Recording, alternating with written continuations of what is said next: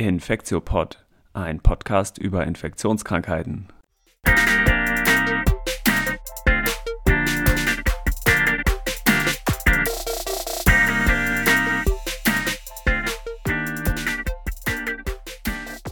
Willkommen zu einer neuen Folge vom Infektiopod. Ich bin heute hier in Berlin bei Axel Baumgarten. Ähm, mein Name ist ja Till Koch und heute soll es zunächst einmal gehen um die Chlamydien, die Chlamydieninfektion. Axel, willst du dich vielleicht kurz selber vorstellen?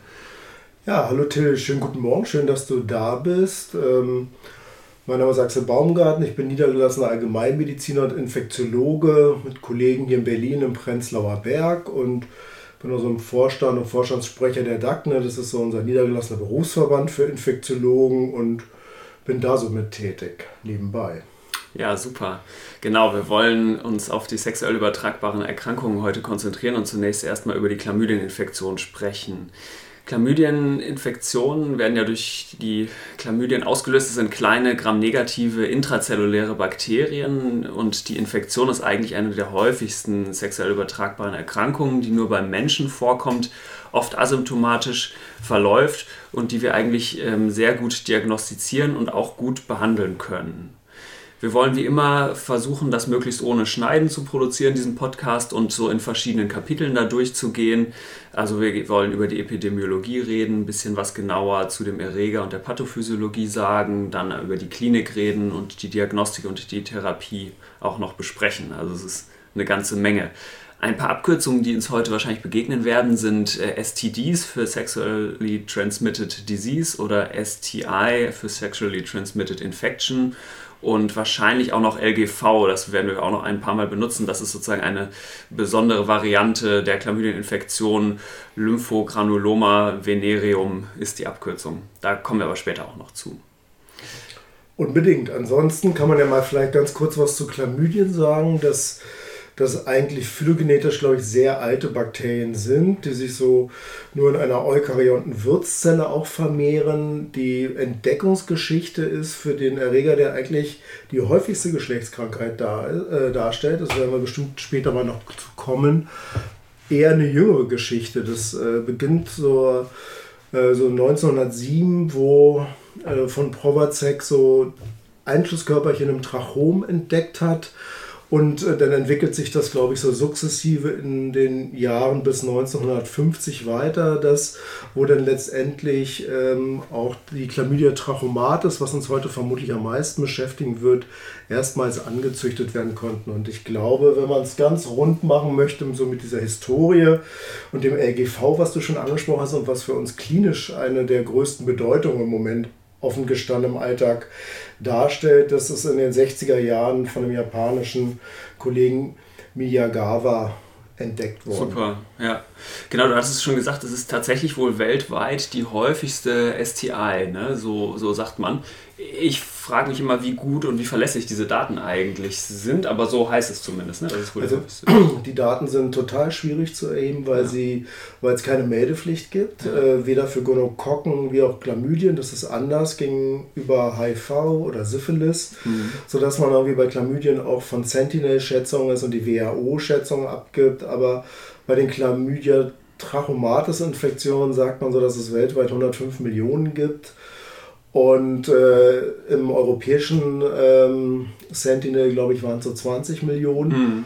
Und in Deutschland gibt es nur eine Form, wo gemeldet werden muss, historisch in Sachsen. Dann muss Labormeldungen geben von mhm. Nachweisen und die haben auch einen erheblichen Anstieg gesehen ähm, auf, ich glaube, 95 pro 100 1000 ja. Einwohner. In den Nullerjahren, ne? So in den Nullerjahren, da muss man sich nur vor Augen halten, das ist immerhin die vier- bis fünffache Menge von Gonokokken. Ne? Mm. Also das ist schon ein deutlicher Unterschied. Und die Meldepflicht, die bestand ja mal eine Zeit lang in Deutschland, hatte ich gesehen, bis ungefähr 2000. Da gab es so ein Gesetz zur Bekämpfung der Geschlechtskrankheiten und darin waren jetzt HIV sowieso und Syphilis meldepflichtig, aber eben auch Gonokokken und äh, Chlamydien wohl. Und das ist dann aber ersetzt worden und da sind sozusagen bis auf HIV und Syphilis eigentlich alles rausgeflogen und das war dann nicht mehr meldepflichtig. Ne? Ja, und nur so für die Unterscheidung, auch wenn das heute nicht unser Thema ist, ganz wichtig. HIV ist eine anonyme Meldepflicht. Mhm. Ähm, Syphilis ist eine anonyme Meldepflicht und unterscheidet das halt schon von vielen anderen meldepflichtigen Erkrankungen. Nur ja. für die Nomenklatur, wer es ja. hört, ist wichtig.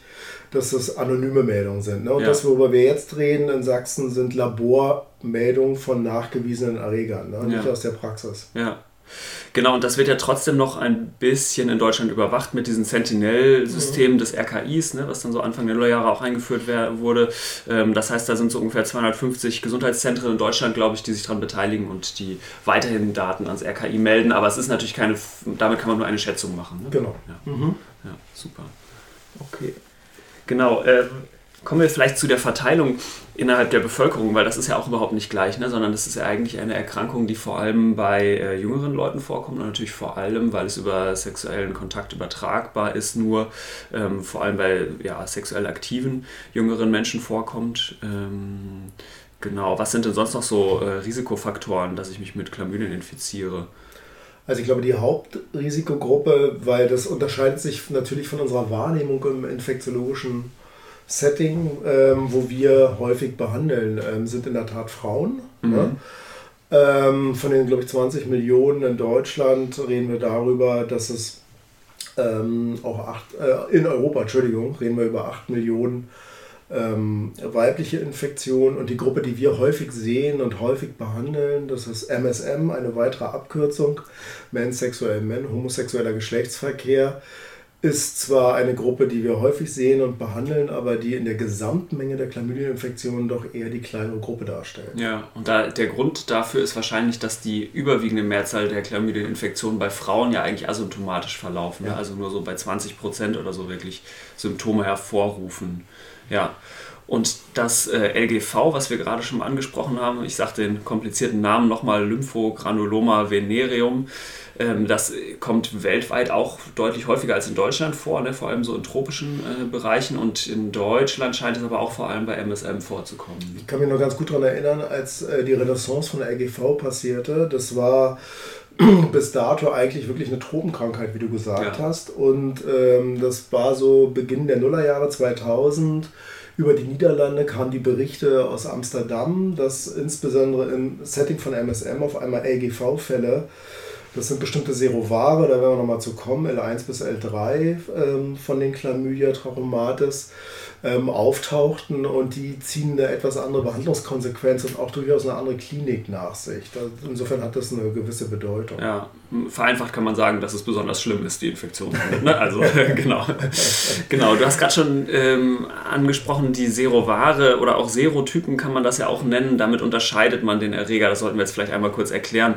Ähm, das sind eigentlich Variationen innerhalb, also Serovar heißt eine Variation innerhalb von Bakterien oder Viren, äh, die man unterscheidet anhand von Reaktionen gegen Serumbestandteile. Daher kommt der Name. Und, und eigentlich kann man das sozusagen sagen, dass man es mit verschiedenen Antikörpern unterscheidet. Und bei den Chlamydien kann man eben Serotypen ganz grob von A bis C unterscheiden, die das Trachom verursachen, also die eine Augenerkrankung vor allem verursachen. Dann die Serovare D bis K, die sozusagen die normale urogenitale Chlamydieninfektion vor allem verursachen und eben diese Serotypen L, L1 bis L3, die das LGV verursachen, ne? um das einmal einzusortieren. Und ich glaube, wenn wir vielleicht damit anfangen wollen, wenn du, wenn du magst, vielleicht mal abhandeln, äh, das ganz klassische Trachom, die äh, Serotypen A bis C. Ähm, ich glaube, ähm, Trachom, das kommt so von dem griechischen Namen von Rau. Und das ist so eine, so eine Bindehautentzündung, äh, die auch so ägyptische Körnerkrankheit äh, genannt wird. Und was mit dieser Rauigkeit zu tun hat und diese Entzündung im Auge macht. Und das ist auch äh, weltweit mit der häufigste Typ und äh, löst auch wirklich ähm, schwierige Probleme aus und kann auch äh, bei Nichtbehandlung bis zur Erblindung führen. Das ist auch ein Problem für Neugeborene, warum mhm. es auch so ein Screening gibt gibt. Ähm, in Deutschland war es immer noch äh, so eine Zeit lang bekannt geworden, zumindest auch zu meiner Zeit, als wir studiert haben, ähm, dass, weil es so eine Einschlusskörperchen in der Bindehaut gibt, ähm, dass das äh, zum Beispiel so über Schmierinfektionen und sexuelle Kontakte im Wasser, im Schwimmbad, wenn das Wasser nicht geklort war, auch ja. so als Schwimmbadkonjunktivitis bezeichnet wurde ja. und dann so ein Knötchen, so ein Trachom gibt und das muss man dann irgendwie behandeln. Ne? Ja, ja. Ich hatte jetzt gelesen, dass der, der Großteil dieser sogenannten Schwimmbadkonjunktivitiden doch wahrscheinlich über Sexualkontakte übertragen ist, aber äh, genau, das ist vielleicht auch ein bisschen schwer genau rauszufinden. Ne?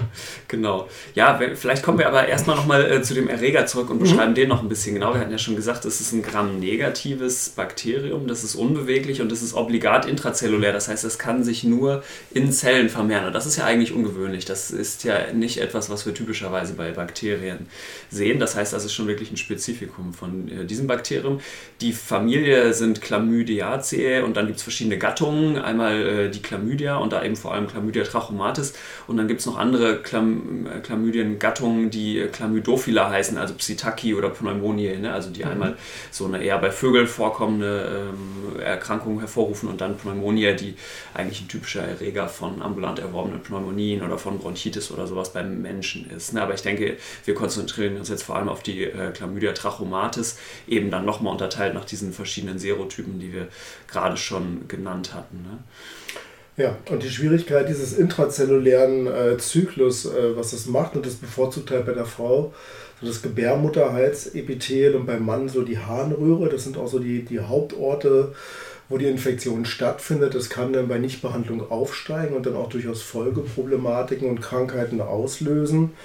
Und ähm, das passieren halt innerhalb der Zelle so eine Einschlüsse und dann gibt es auch ähm, so eine Stoffwechselaktivität, äh, die, die stattfindet in der Zellkultur, die nicht sehr die nicht sehr lange dauert und dann findet auch dieser Stoffwechsel sehr gedrosselt statt. Und das ist irgendwie auch so ein bisschen das Problem, dass diese sehr niedrige Vermehrungsrate von den Bakterien so zu diesen ganz langen persistierenden Infektionen führen kann mit wenig Beschwerdenbildern, wenig Symptomen und dann gibt es manchmal noch so, so aberrierende ähm, kleine Körperchen, ähm, die dann letztendlich so übrig bleiben. Und das ist auch der Grund, warum so wenig Antibiotika gegen diese äh, Bakterienform ja. ähm, äh, wirksam sind. Ja, ja, genau. Das ist ein ganz wesentliches Merkmal von Chlamydia trachomatis, dass sich die generell ganz langsam eigentlich nur teilen mhm. und äh, fortpflanzen. Und die haben wirklich einen komplexen Reproduktionszyklus. Man unterscheidet da, glaube ich, so grob einmal die extrazellulär gelegenen sogenannten Elementarkörperchen, also sie sind alle total klein, 0,3 Mikrometer oder so,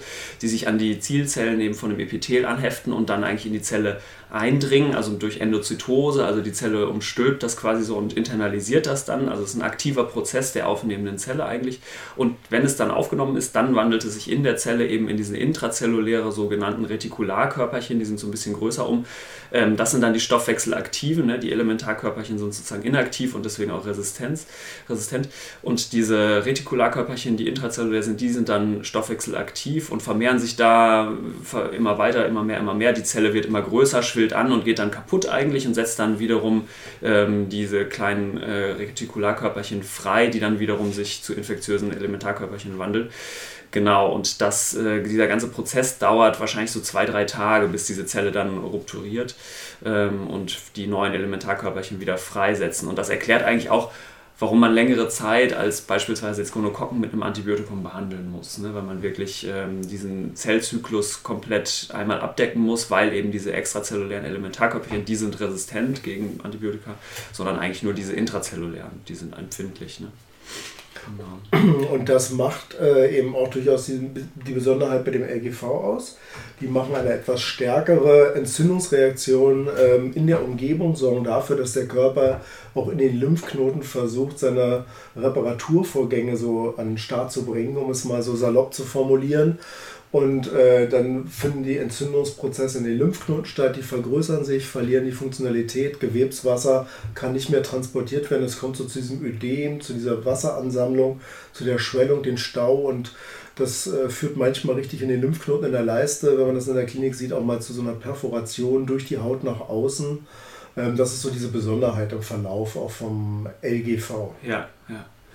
Genau, dann sind wir eigentlich auch schon fast in der Klinik. Wir hatten ja auch schon gesagt, die Erkrankung kommt eigentlich nur beim Menschen vor. Das heißt, wir haben kein Reservoir jetzt zum Beispiel in Tieren oder in der Umgebung. ich finde das immer besonders spannend an Erkrankungen, wenn die wirklich nur Menschen vorkommen, weil es dann immer zumindest die Perspektive auch aufzeigt, dass man sie theoretisch eradizieren könnte, also komplett die Menschheit davon befreien könnte. Aber gut, das, da sind wir, glaube ich, weit von weg. Der Übertragungsweg, hatten wir schon gesagt, ist ja eigentlich nur äh, komplett sexuell, wobei man da jetzt auch vielleicht nochmal ähm, nach den Serovaren unterscheiden muss. Wenn wir nochmal anfangen mit Serovar A, B und C, die das Trachom verursachen von der Chlamydia trachomatis. Ähm, das ist nicht nur sexuell, sondern da geht es eigentlich dieses infektiöse Augensekret von Leuten, die so ein Trachom zum Beispiel haben, ähm, kann das übertragen, sei es einfach durch äh, Handkontakt eigentlich oder zum Beispiel durch kontaminierte Handtücher, also überall, wo die äh, Umgebungsbedingungen, die Hygienebedingungen schlecht sind. Und da spielen Fliegen auch eine große Rolle. Ne? Das heißt, wenn Fliegen sich auf ein infiziertes Auge setzen und dann auf ein noch gesundes Auge als nächstes fliegen, das heißt, man kann sich eigentlich merken für diese Serovare A bis C von der Chlamydia trachomatis, die das Trachom äh, auslösen, dass da schlechte Hygienebedingungen ein ganz wesentlicher Faktor mit sind, der zu der Übertragung beiträgt. Ne? Aber was dabei auch nochmal ein wichtiger Punkt immer ist, den man nicht ganz vergessen darf, gerade weil eine Chlamydia-Infektion häufig kaum Beschwerden macht, gibt es ja viele Trägerinnen und Träger. Und ein wichtiger Punkt, wir haben ja gesagt, die hauptbetroffene Gruppe ist so ähm, von, von 15 bis, bis 25, 30 und auch Frauen. Das ist natürlich auch gebärfähiges Alter. Ähm, deswegen wurde auch mal eingeführt, dass es ein Chlamydien-Screening bei Frauen gibt, weil ansonsten durch den normalen Geburtsvorgang im Geburtskanal ansonsten für die Neugeborenen das Risiko für eine Infektion stattfindet und äh, letztendlich dann auch zu einer Augeninfektion als Beispiel beim Neugeborenen äh, kommen kann. Und darum haben wir eigentlich sehr gute Screening-Raten inzwischen bei Frauen, zumindest auch in der Schwangerschaft. Ja, genau. Und die Inkubationszeit nach Infektion sind ja so ein bis drei Wochen. Ne? Dann mhm. bricht die Erkrankung also entweder aus oder eben, wie gesagt, ich kann auch asymptomatisch verlaufen. Und wir können jetzt ja als erstes vielleicht mal im Detail die normale, in Anführungsstrichen, urogenitale Chlamydieninfektion beschreiben. Einmal bei der Frau und dann beim Mann. Bei der Frau, wir hatten es gesagt, ich wiederhole es einfach nochmal, 80% der Fälle verlaufen asymptomatisch, aber bei 20% ähm, bemerkt man eben Beschwerden und das ist, sind zum einen Symptome von einer Harnröhrenentzündung, eine, also einer Urethritis, das heißt, ich könnte eine Dysurie haben, also ein Brennen beim Wasserlassen oder so eine Polakisurie, also einen vermehrten Harndrang. Ähm, und ich kann auch so einen Ausfluss bemerken, ne? so einen eitrigen Fluor. Mhm. Ja. Aber der Unterschied bei dem Ausfluss auch zur Gonorrhoe, wo wir dann nochmal hinkommen, ähm, ist eben dieser, dieser Ausfluss, sowohl bei Frauen wie auch bei Männern, ist eher so ein klarer, glasiger Ausfluss und nicht so ein eitriger Tropfen wie an anderer Stelle. Und äh, die allermeisten Patienten stellen sich in der Tat mit Brennen in den Harnwegen vor und Schmerzen beim Wasserlassen und ich glaube, wer symptomatisch ist, hat eher darüber, oder wenn es Analverkehr gegeben hat, eben dasselbe auch aus dem Analkanal, wo auf einmal so ein, äh, sozusagen eine Verstopfung sich entwickelt aufgrund der Schwellung und Entzündung im Enddarmbereich. Das sind so Symptome, wo man äh, an Chlamydien denken muss. Ja. Ja, und nicht vergessen, das gibt es ja auch immer im Rachen. Pharyngeal, genau. Pharyngeal bei unklaren, irgendwie so phasenweise auftretenden Halsschmerzen ähm, kann man auch immer mal an eine sexuell übertragbare Erkrankung wie Chlamydien denken. Ja, ja, das ist super wichtig. Was ich mich gefragt habe, wie ist das denn eigentlich bei Männern? Haben die auch häufig bei der urogenitalen Chlamydieninfektion, sind die auch mal asymptomatisch oder ist das wirklich eher bei Frauen gehäuft? Also meines Wissens ähm, gibt es auch bei Männern asymptomatische Infektionen.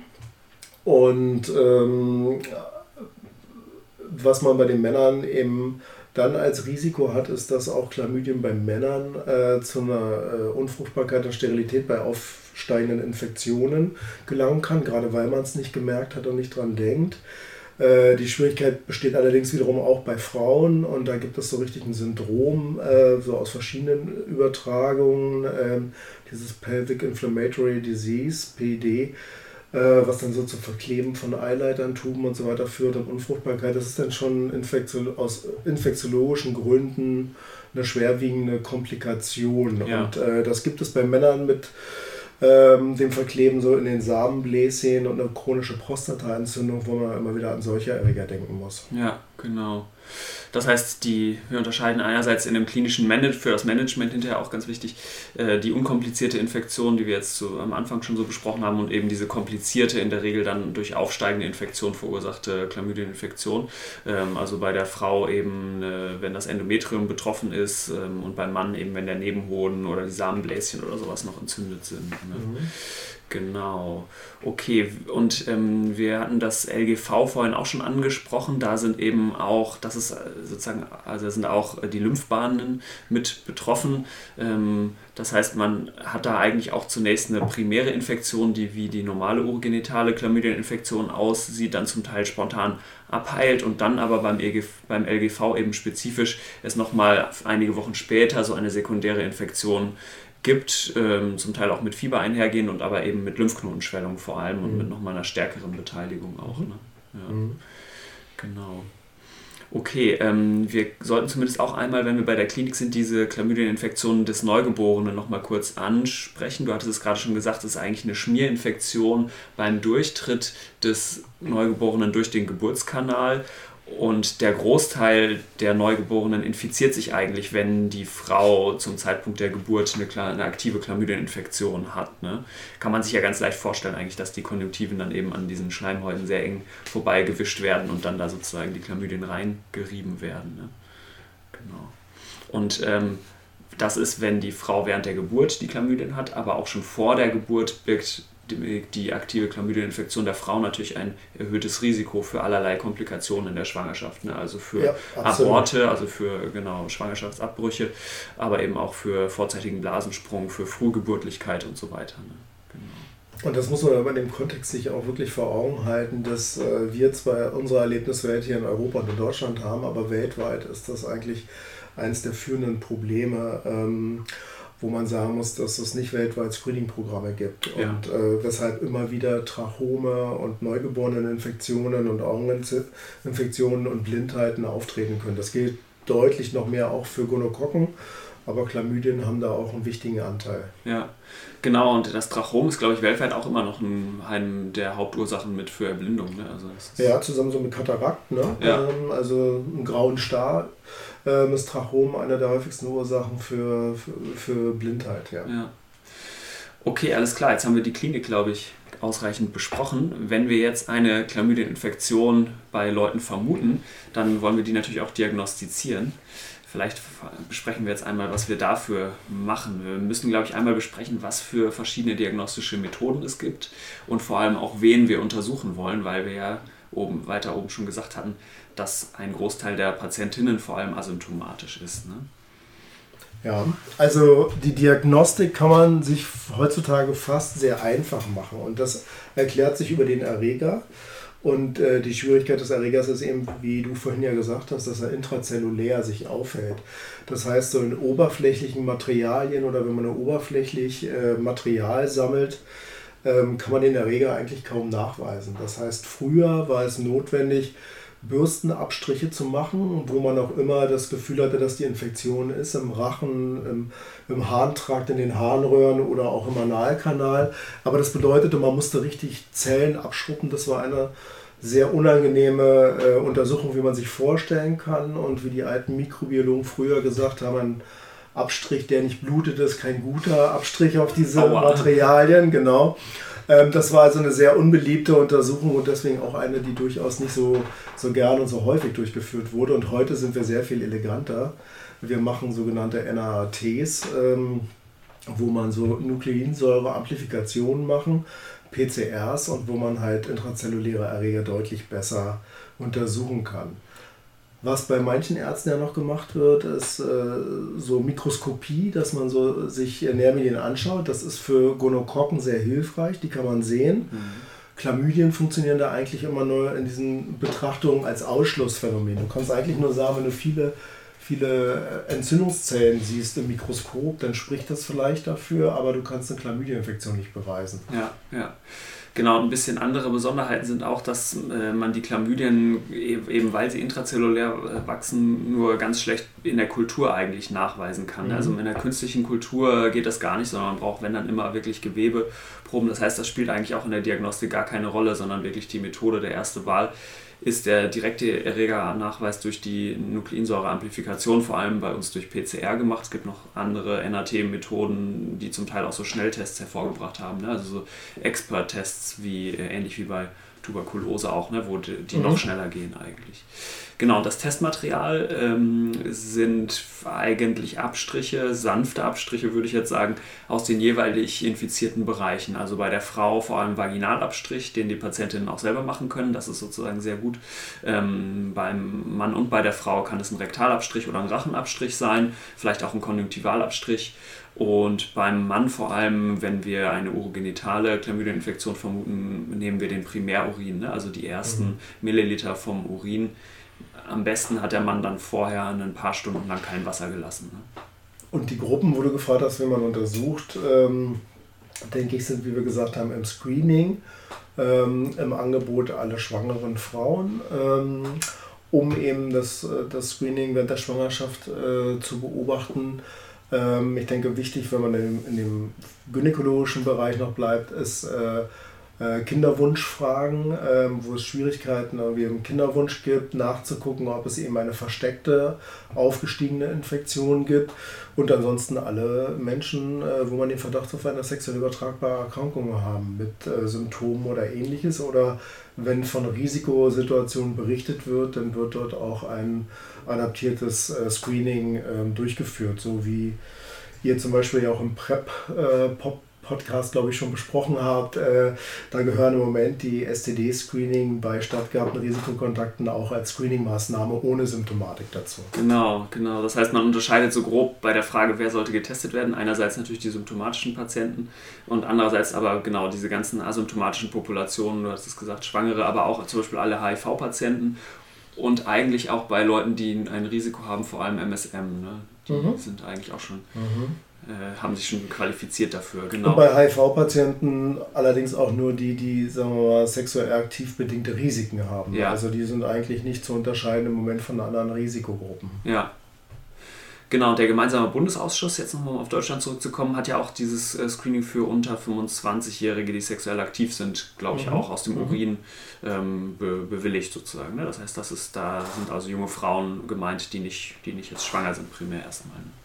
Super. Äh, wichtig ist auch, dass man immer noch eine Nachtestung macht. Also zumindest im englischsprachigen Bereich ist das so gang und gäbe. Ist, das machen wir schon in Deutschland auch meistens. Ne? Das machen wir auch. Aber die große Schwierigkeit ist, das müssen alle beteiligten Patienten wie Ärzte aushalten, dass man nicht zu früh nach, so, äh, ja. nachschaut, da ja. die PCR-Produkte letztlich einer erfolgreichen Therapie nachhängen. Und das ja. heißt, wenn, du, wenn ich zu früh äh, eine Kontrolle mache und mit der PCR nachgucke, kriege ich noch positive Ergebnisse, die vielleicht etwas salopp formuliert nur noch Zellabbau und Zellschrott darstellen, aber keine aktive Infektion und das kann dann leicht zu einer Überbehandlung führen. Ja, ja das ist total wichtig, ne? weil diese PCR Methoden eben so genau und so spezifisch sind, dass sie auch Zell, also dass sie Erregerbruchstücke auch nachweisen, deswegen genau sind die eben noch längere Zeit positiv. Ne? Also ideal wäre vier bis sechs Wochen nach erfolgreicher Behandlung einer STD noch eine Kontrolle durchzuführen. Ja, ja. Okay, super. Dann haben wir jetzt also die Chlamydieninfektion diagnostiziert. Jetzt würden wir sie natürlich auch gerne behandeln. Ähm, die Therapie der Chlamydieninfektion ist im Vergleich zu anderen sexuell übertragbaren Erkrankungen auch gar nicht so komplex, wie man sich das vielleicht vorstellen könnte. Wir müssen als erstes vielleicht einmal definieren, was die Ziele von der Therapie sind und was die Strategien sind, um da hinzukommen.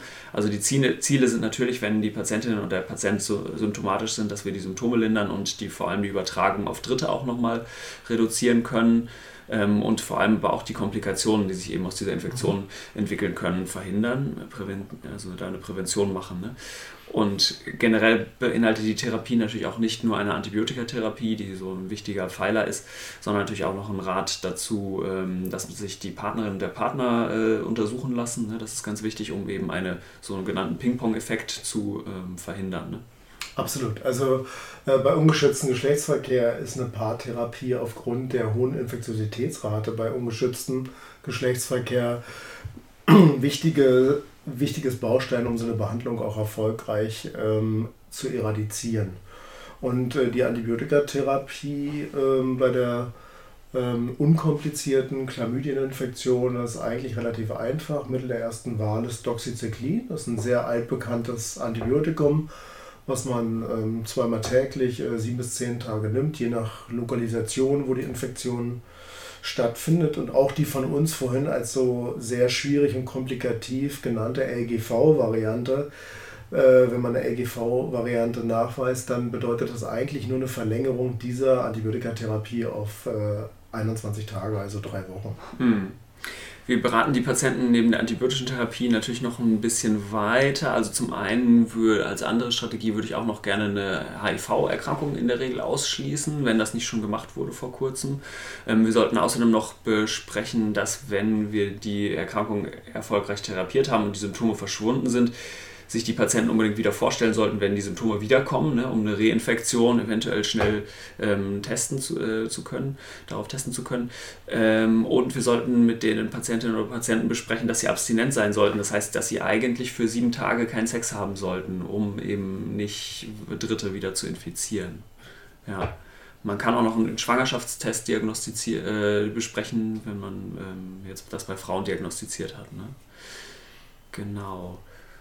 Ja, aber damit hast du eigentlich das Vorsorgepaket und das, so die, die Begleitversorgung eigentlich ziemlich perfekt beschrieben, würde ich sagen. Ja, genau. Und wichtig, wichtig ist eben noch, ähm, das ist schon eine fachspezifische Behandlung, also man braucht schon möglichst äh, Behandlungseinrichtungen, die Erfahrung haben, da eben viele Antibiotika aufgrund der Eigen, Eigenheiten und Eigenart Stichwort intrazellulär, äh, intrazelluläre Bakterien eben nicht wirksam sind. Man muss schon wissen, welche man einsetzt. Also es gibt neben diesem Doxycyclin noch Alternativen, ähm, die fallen aber in ihrer Effektivität und Wirksamkeit schon ab. Und mhm. äh, ich glaube, über so diese kleinen Besonderheiten muss man einfach Bescheid wissen. Also insofern gibt es auch immer mehr Zentren für sexuelle Gesundheit, die gibt es auch in Gesundheitsämtern und ähnlichen, aber das ist schon ein Plädoyer warum so ein Bereich wie Infektiologie äh, und infektiologische Zentren wichtig sind. Absolut, absolut, genau. Vielleicht gehen wir noch mal ein klein bisschen genauer auf die Antibiotikatherapie ein. Ähm, wir hatten ja schon gesagt, wir müssen die Therapie aufgrund der Pathophysiologie des Erregers etwas länger geben. Ne? Also zum einen mhm. ist der Erreger intrazellulär und diese extrazellulären Elementarkörperchen, die sind eigentlich inert, die, die teilen sich nicht und sind dementsprechend weniger empfänglich für die Antibiotika, die wir einsetzen. Ähm, insgesamt lässt sich aber schon feststellen, dass diese Chlamydien relativ wenige Resistenzen ausbilden. Ne? Und ähm, das ist jetzt ein bisschen umstritten, woran das liegt, aber wahrscheinlich liegt es eben auch daran, dass sie intrazellulär zellulär sind und dementsprechend nicht ähm, so ein breites Repertoire an Oberflächenantigenen haben, wie das andere extrazelluläre Bakterien eigentlich haben ähm, und die, die dann sozusagen durch die Veränderung der Oberflächenantigene schnell Resistenzen gegen Antibiotika oder sowas hervorrufen können. Ne? Ja, also das ist nochmal ganz wichtig. Also ähm, das ist vielleicht das Tröstliche in dem Satz, den du, den du sagst, wenn wir das auch mit einer Gonorrhoe vergleichen, wo wir wirklich über ein, ein relevantes Problem von Antibiotikaresistenzen sprechen, sind die meisten so nicht erfolgreichen Behandlungen bei Chlamydien doch eher auf nicht wirksame Therapien zurückzuführen. Das ist ein Unterschied das ist so ein bisschen so ähnlich auch äh, wie vielleicht bei der Syphilis über die Treponemen, ich glaube, habt ihr ja auch schon mal geredet, mhm. ähm, wo wir wirklich eigentlich noch mit den richtigen Medikamenten extrem hohe Erfolgsraten haben. Das ist auch eine gute Nachricht. Ja.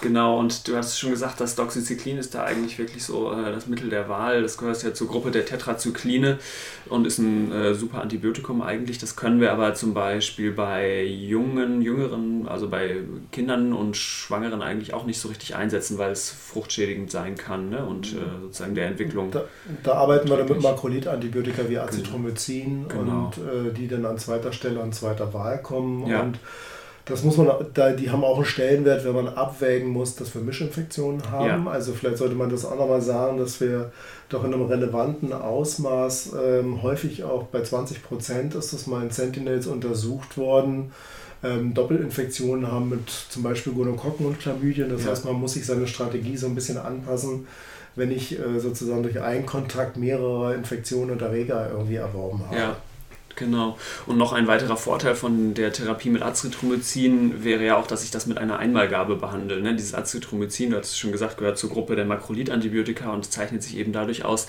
dass es einerseits sehr gut intrazellulär wirkt und andererseits sehr, eine sehr lange Wirkdauer hat. Ne? Es hat eine lange Halbwertszeit äh, von ungefähr sieben Tagen und ist deswegen durch auch durch eine Einmalgabe erreiche ich sozusagen über viele Tage einen wirksamen Spiegel in den Zellen. Ja, mhm. genau. Super. Okay, ähm, vielleicht besprechen wir noch kurz die etwas kompliziertere Chlamydieninfektion, wenn ich jetzt eine Proktitis habe oder so oder eben eine Co-Infektion mit den Gonokokken, dann äh, greife ich nämlich auch noch auf äh, Ceftriaxon in der Regel zurück. Ne? Dann mache ich das mhm. noch als Infusion dazu. Gut, aber wobei man sagen muss, die Infusion des Ceftriaxon bezieht sich auf die Behandlung der äh, Gonokokken. Ja und äh, gebe dann, wie du gerade gesagt hast, die Einmalgabe von Azithromycin dazu. Und wenn ich eine Proktitis, also eine, eine Enddarmentzündung habe bei analem Geschlechtsverkehr, das bedeutet eigentlich in der Regel die Doxycyclingabe, wenn es äh, keine, keine Widersprüche in der Gabe gibt, einfach etwas länger, nämlich zehn Tage. Und äh, das ist, glaube ich, der Unterschied. Also darum, so die unkomplizierten Harnwegsinfektionen sind sieben Tage ja. und die äh, analen Infektionen zehn Tage. Ja. Super, genau. Und bei Schwangeren eben, wie gesagt, nehmen wir Azithromycin, ähm, genau. Und immer ganz wichtig auch nochmal zur Therapie ist eben, dass wir die Partnertherapie machen. Ja. Können wir das eigentlich in Deutschland auch machen, dass wir so eine Expedited äh, Partnertherapie machen, also dass wir einfach der Patientin, dem Patienten die Tabletten direkt mitgeben und auch verordnen für den Partner? Oder ist das, das ist ja so ein Konzept, was man aus dem englischsprachigen Sprachraum auf jeden Fall kennt und für mich macht das total Sinn. Das sind junge Leute, die wollen jetzt nicht äh, ihren Partner, ihre Partnerin auch noch mit zum Arzt schleppen, Tabletten, sondern das, da hat man sicherlich höhere Erfolgsraten, wenn man die Tablette einfach mitgeben kann. Ne? Ja, also das ist möglich. Das decken auch die Leitlinien ab, die aktualisiert wurden. Ich glaube 2018 nochmal, wo gesagt wird, wenn ich keinen Zugang direkt zum Partner habe, um erst Material oder ähnliches zu gewinnen, denn, und es gab ungeschützten Sexualkontakt äh, unter Chlamydieninfektionen, dann ähm, ist eine Partnertherapie auf jeden Fall gerechtfertigt und ist aus äh, Infektionsschutz und epidemiologischen Gründen und Sichten unbedingt durchzuführen und zu begrüßen, um sagen wir, sozusagen Infektionsketten auch zu unterbrechen. Ja, das ist, glaube ich, auch wirklich ein ganz wichtiges Tool, was wir da haben. Okay, super. Ich glaube, jetzt haben wir eigentlich die Chlamydien sehr umfangreich besprochen. Ähm, ja, fällt dir noch was ein? Oder? Nee, das ist ehrlich gesagt äh, für einen gar nicht so spannenden Erreger erstaunlich viel zusammengekommen.